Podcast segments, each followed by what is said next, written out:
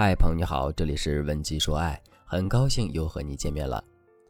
如果你在感情中遇到了情感问题，你可以添加老师的微信文姬零五五，文姬的全拼零五五，主动找到我们，我们这边专业的导师团队会为你制定最科学的解决方案，帮你解决所有的情感问题。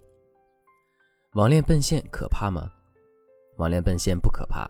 可怕的是，你在网上是淘宝卖家秀，在现实生活中却是淘宝买家秀。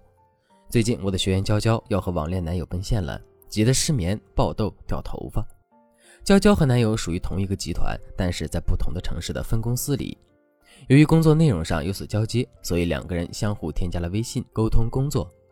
娇娇是个拍照狂魔，也是美图秀秀的忠实粉丝，她特别喜欢发朋友圈，经常发一些网红般的照片，比如。穿着性感小吊带在草坪上吃野餐，围着碎花围裙在厨房里掌勺，在健身房里秀小蛮腰大长腿，还有那种在精致餐厅吃下午茶的精致照片。总之，她在朋友圈的形象是一个热爱生活、精通厨艺、经常健身运动的精致女孩。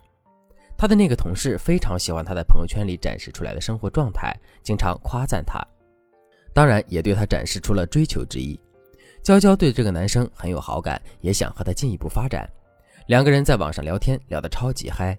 娇娇也很享受这样的状态。但是前两天，那个男生突然提出了见面的想法，这一提让娇娇泄了气，着了急，一下子不知道该怎么办才好。他来找到我，跟我说：“老师，我那个朋友圈里根本就不是我，我压根就没有那么漂亮。这突然见面，我肯定就会露馅儿，人家就会不喜欢我了，我可怎么办呢？”我跟他说：“娇娇，你先别着急，颜值只是男人对你心动的一部分，但这并不是决定因素。第一次约会的印象才是最重要的。”网恋奔现的男友要求奔现，如何让第一次约会不翻车呢？今天老师给大家分享第一次约会的三个必备要素：情绪波动的场景、情欲波动、共情。一、利用能量最低点效应，选择制造情绪波动的场景。什么是能量最低点效应呢？能量最低点效应指的是在人的潜意识防御点最低、最容易被侵入的时候，给潜意识下指令，便能够让这个指令在你的心里产生不可磨灭的影响。这个理论比较枯燥，我给大家举一个现实中的例子，帮助大家理解。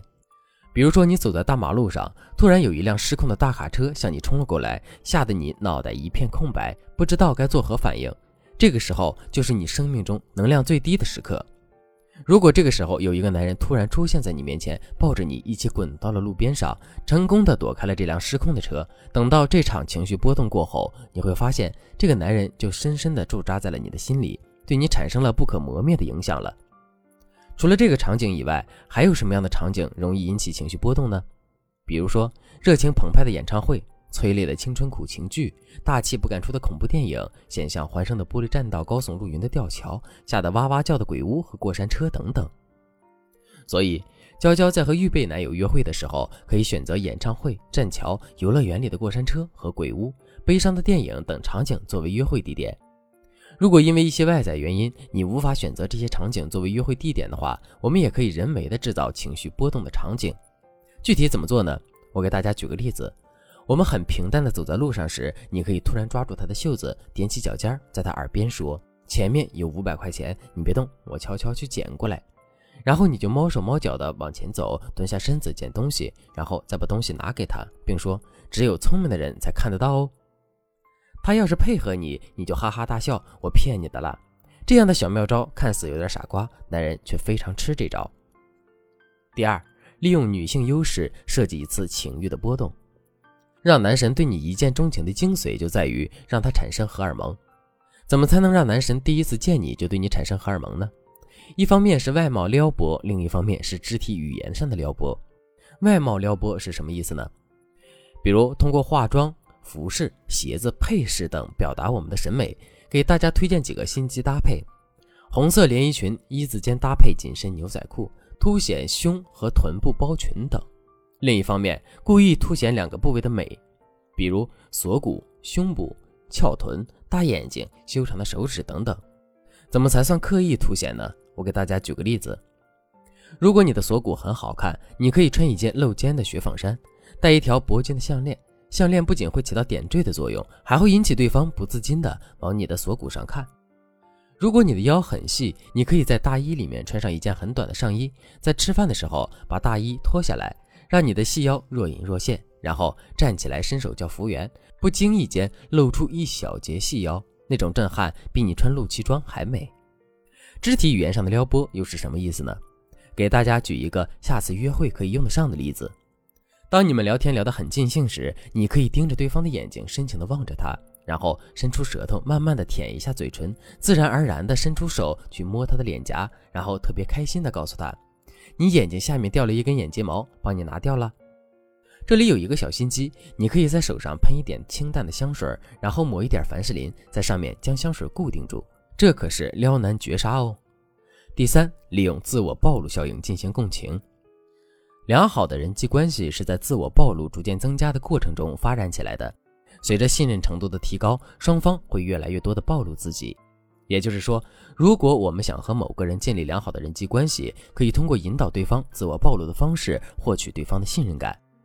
自我暴露分为兴趣爱好、对他人他事的看法、对自我的评价，以及自己藏在内心深处的隐私等四个层次。我给大家举一个我身边的例子。我有一个男性朋友，他每次和陌生的女生搭讪，都会问到：“你是哪个城市长大的？你现在跟父母的关系还亲近吗？为什么呢？”在这三个平平无奇的问题下，那些女孩都会对他敞开心扉，说一些自己内心深处的积攒了很久的压力和矛盾，然后我的朋友就会很深情、很心疼他们的样子来安慰他们。这招看起来很简单，但实际上却完成了一个简单的关系升级，因为交换秘密就等于交心。当然了，有些隐私可以问，有些隐私问了就会触碰别人的底线。如果你想知道怎么把握这个尺度的话，可以添加老师的微信文姬零五五，文姬的全拼零五五，让老师悄悄告诉你。好了，今天的课程到这里就要结束了。文姬说爱，迷茫情场，你的得力军师。